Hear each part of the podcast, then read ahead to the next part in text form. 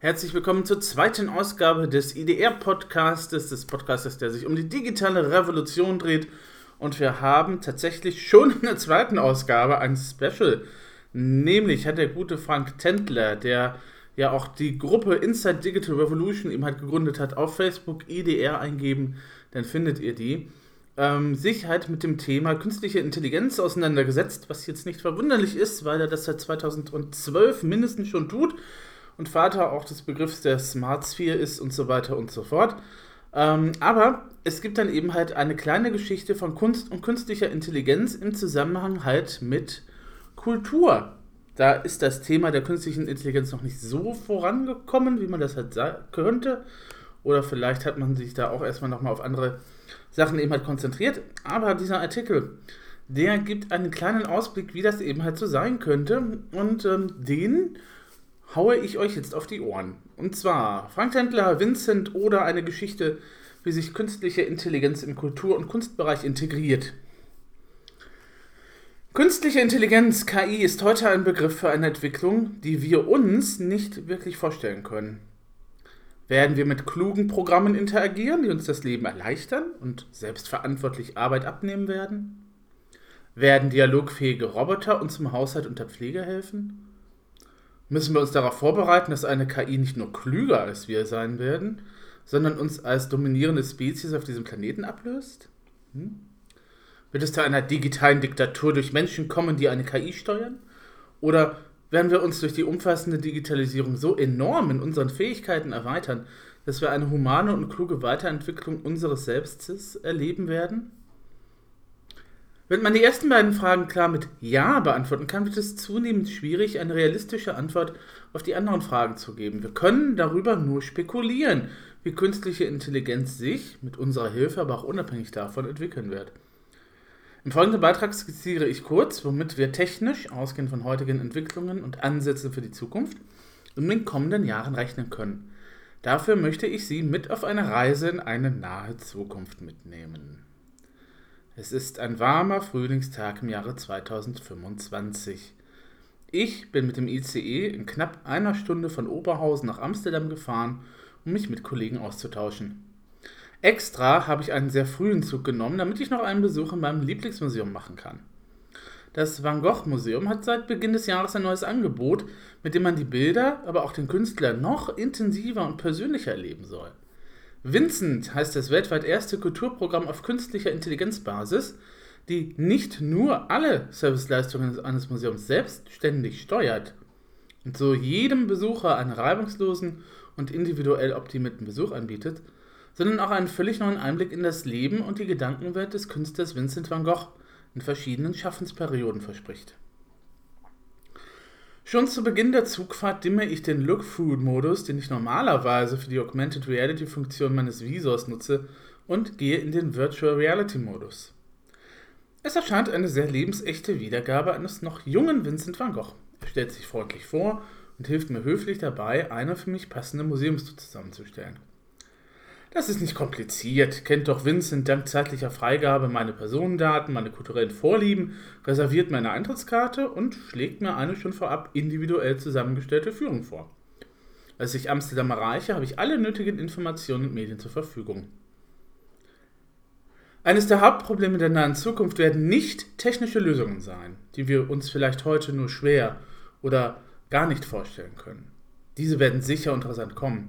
Durch die Nutzung sehr schneller Rechnerprozessoren bis hin zu neuen Formen von Quantenrechnern werden wir in den kommenden Jahren eine bisher nicht vorstellbare Rechenleistung erleben. Über unsere Smartphones, die wir zumeist in der Tasche als Hochleistungs-Minicomputer mit uns tragen, werden unterschiedliche Wearables, Datenbrillen, Fitness-Tracker, Haut- und Kleidersensoren und so weiter, mit denen wir Informationen zu Medien, Orten, Gegenständen, Aktivitäten und unserem Körper mit unserer Datencloud austauschen, Daten sammeln und uns diese in Echtzeit ausgewertet und individuell optimiert wieder zur Verfügung stellen.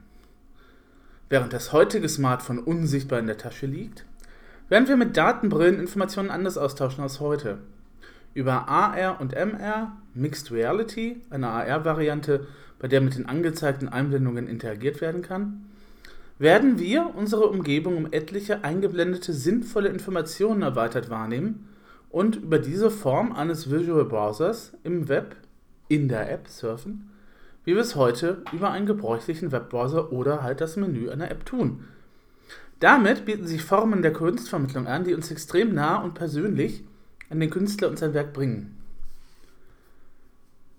Durch die weltweite Digitalisierung steht uns aber auch eine technische, kulturelle und gesellschaftliche globale Umwälzung bevor, welche die technische Revolution des 19. und 20. Jahrhunderts wie einen gemütlichen Sandkasten gegenüber einer riesigen Wüste in einem gigantischen Sandsturm erscheinen lassen werden. Alles dreht sich bereits heute nur noch um Daten. Sie sind das neue Rohöl, mit dem der digitale Motor angetrieben wird. Der erste Schritt in diese neue Welt der digitalen Interaktion muss daher sein, dass zukunftsfähige und agile Datenkonzepte erarbeitet werden. Wir müssen heute umgehend Lösungen finden, wie wir unsere persönlichen Daten wem und wofür kurz oder länger zur Verfügung stellen, ohne die Hoheit darüber zu verlieren. Solche Konzepte bedeuten aber auch, dass wir uns heute darum kümmern müssen, ob und wie wir künstliche Intelligenz nutzen wollen. Der Hinweis auf die Gefahren für unsere Persönlichkeitsrechte und unsere heutige Gesellschaft durch eine solche Technologie ist keine Angstmacherei, sondern Realität. Projekte wie das chinesische Social Credit Programm und Deepfake-Manipulationen von Bild- und Filmmaterialien sind nur zwei Beispiele, in welche Pandora-Büchse sich Digitalisierung verwenden kann. Ich sehe hierbei gerade Kunst und Kultur in die Pflicht genommen, als Vermittler zwischen der heutigen Zeit und der nahen Zukunft zu stehen und kreativ-philosophisch Chancen und Risiken abzuwägen. Da wir die voranschreitende Digitalisierung nicht abwenden können, sollten wir zumindest versuchen, die Kontrolle zu behalten. Mein Vincent wartet bereits am Eingang des Museums auf mich. Er wirkt nicht mehr so jung, so frisch wie noch in der Service VR-Simulation auf meiner Reise. Er trägt Kleidung, die Risse und Farbflecken aufweist, und vor seiner Brust drückt er mit beiden Händen eine Leinwand, eine Farbpalette und mehrere Pinsel. So fest, dass die Knöchel seiner dünnen Wand weiß hervortreten. Als er mich sieht, winkt er mir zu, wobei ihm die Pinsel herunterfallen. Bis er sie wieder eingesammelt hat, habe ich ihn erreicht. Er richtet sich auf und schaut mich aus müden Augen an. Fast scheint er zu wanken, und als er mich in fließendem Deutsch, aber mit einem leichten niederländischen Unterton anspricht, möchte ich ihn am liebsten mit beiden Händen an den Schultern packen, um ihn zu stützen. Hallo Frank, willkommen in meiner Welt. Entschuldige mein Aussehen, aber ich habe die ganze Nacht gemalt. Sollen wir hineingehen? Er dreht sich zaghaft um, geht ein paar Schritte Richtung Eingang. Er ist nur eine AR-Holographie, wie mein ungläubiger Blick über den Rand meines Visors auf den leeren Raum zeigt. Aber so echt, so lebensnah, so müde und getrieben, dass ich tiefes Mitleid für ihn empfinde. Wieder blickt er direkt zu mir, dieses Mal mit ein wenig Verärgerung in seinem Blick. Was ist? Ich habe nicht ewig Zeit, komm. Vincent ist so realistisch, so interaktiv aufmerksam und emotional überzeugend, dass ich ihm gehorche, ohne darüber nachzudenken, dass mir ein Programm gerade einen Befehl erteilt hat. Wir gehen hinein und Vincent ist zugleich meine Eintrittskarte und mein Museumsführer. Ich schaue mich um und sehe die anderen Besucher, die in günstigen Gruppen oder, wie ich, in einer teuren Einzelführung oder Führungen unterwegs sind. Alle scheinen etwas anderes zu erleben. Ihre Reaktionen gehen von aufgelöster Heiterkeit bis Anzeichen von Sorge. Mein Vincent scheint emotional nicht die schlimmste Variante zu sein und dafür bin ich sehr dankbar. Bisher war das Van Gogh Museum für mich ein Ort des Staunens und des inneren Friedens. Habe ich den Künstler falsch gesehen? Habe ich seine Kunst anders interpretiert, als er sie malte? Ich mache mir Sorgen, dass ich heute etwas verliere, was mich mein Leben lang begleitet. Ehrfurcht vor dem Maler Vincent van Gogh. Heute lerne ich den Menschen Van Gogh kennen und ich weiß nicht, ob ich das will. Durch den Zugriff auf die Persönlichkeits- und Bewegungsdaten wird Vincent ein umfangreiches Datenpaket zeitweise zur Verfügung gestellt, das ihn über Herkunft, Vorlieben, Erlebnisse, Bewertungen, Reisen, Museumsbesuche und zugehöriger Mediennutzung informiert. Künstliche Intelligenz kann aus den daraus erstellten Analysen realistische Reaktionen ableiten. Das ist bereits heute möglich. Was allerdings noch nicht genügend ausgereift ist, sind technische Lösungen wie pixelfreie AR-Wiedergabe in einer Datenbrille und vor allem die benötigte Rechen- und Bandbreitenleistungen. Mit der bevorstehenden Einführung eines 5G-Netzes, neuer Smartphone-Prozessoren und KI-gesteuerten, ja, womöglich bis 2025 schon Quantencloud-Servern, werden diese Programme um ein Vielfaches leistungsfähiger werden.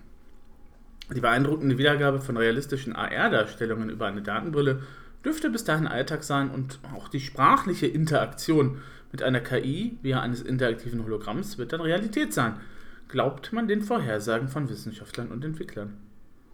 Die Grundlagen dafür sind bereits heute gelegt und alles andere ist eine Frage der sich ständig beschleunigenden Weiterentwicklungszeit und der menschlichen Kreativität oder der menschlichen Gier.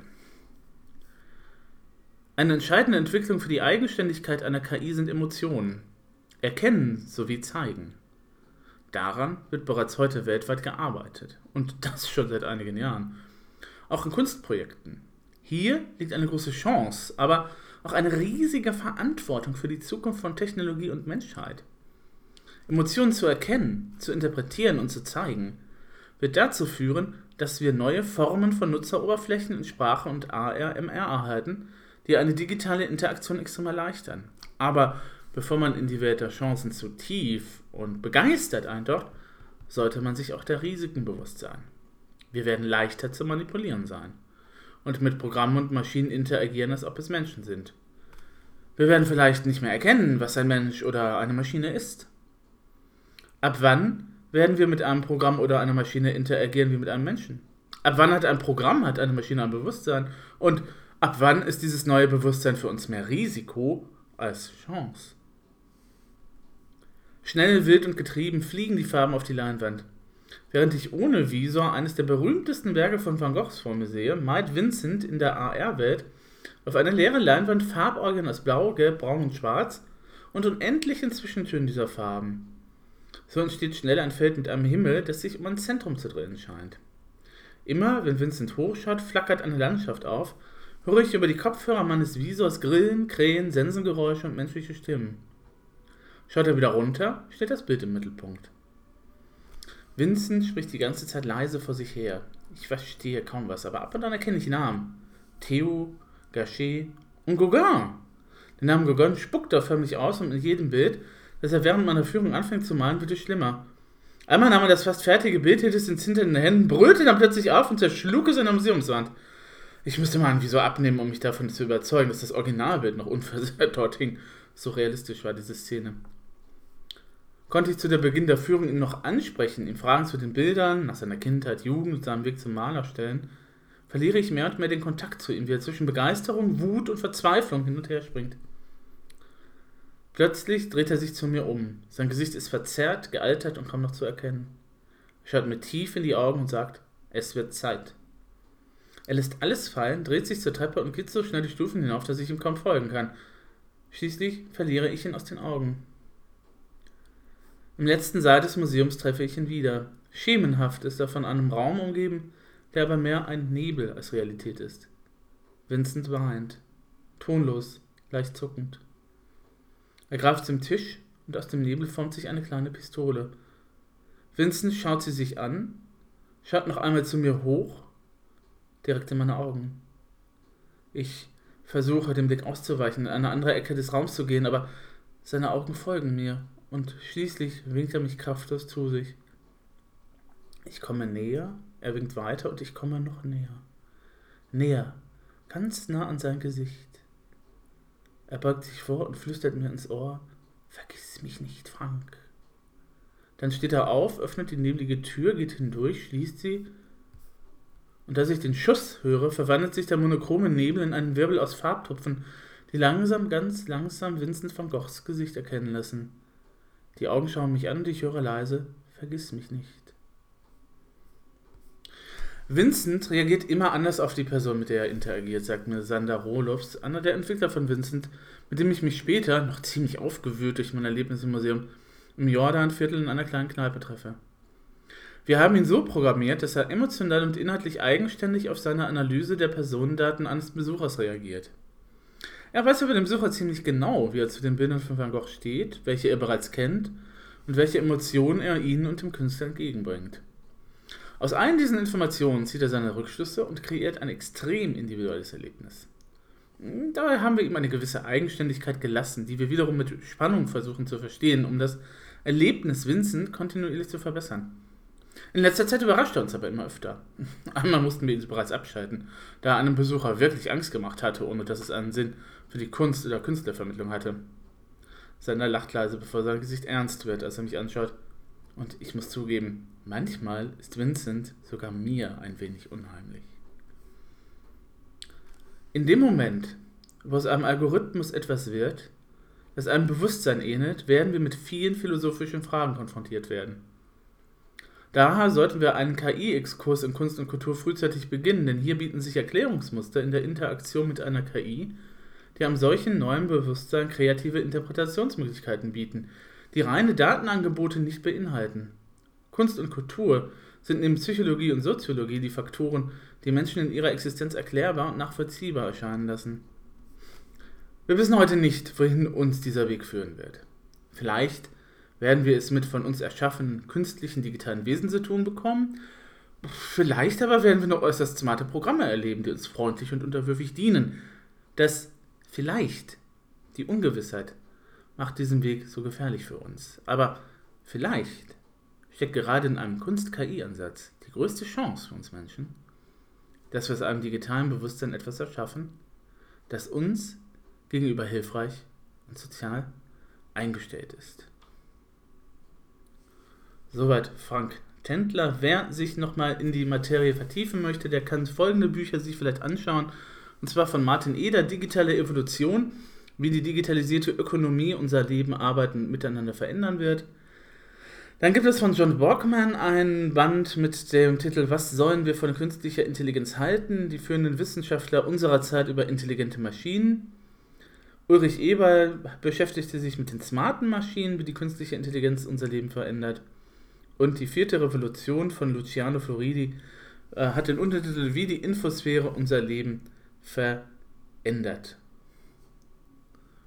Und wer dann eben halt natürlich auch äh, die QPOG Homepage eben halt ansteuert, wo das Teil eben halt tatsächlich erschienen ist, wo der Artikel erschienen ist, der äh, kann dann eben halt auch sich auch nochmal diverse Links zu diversen Themen eben halt anklicken und durchlesen, wer das dann halt möchte.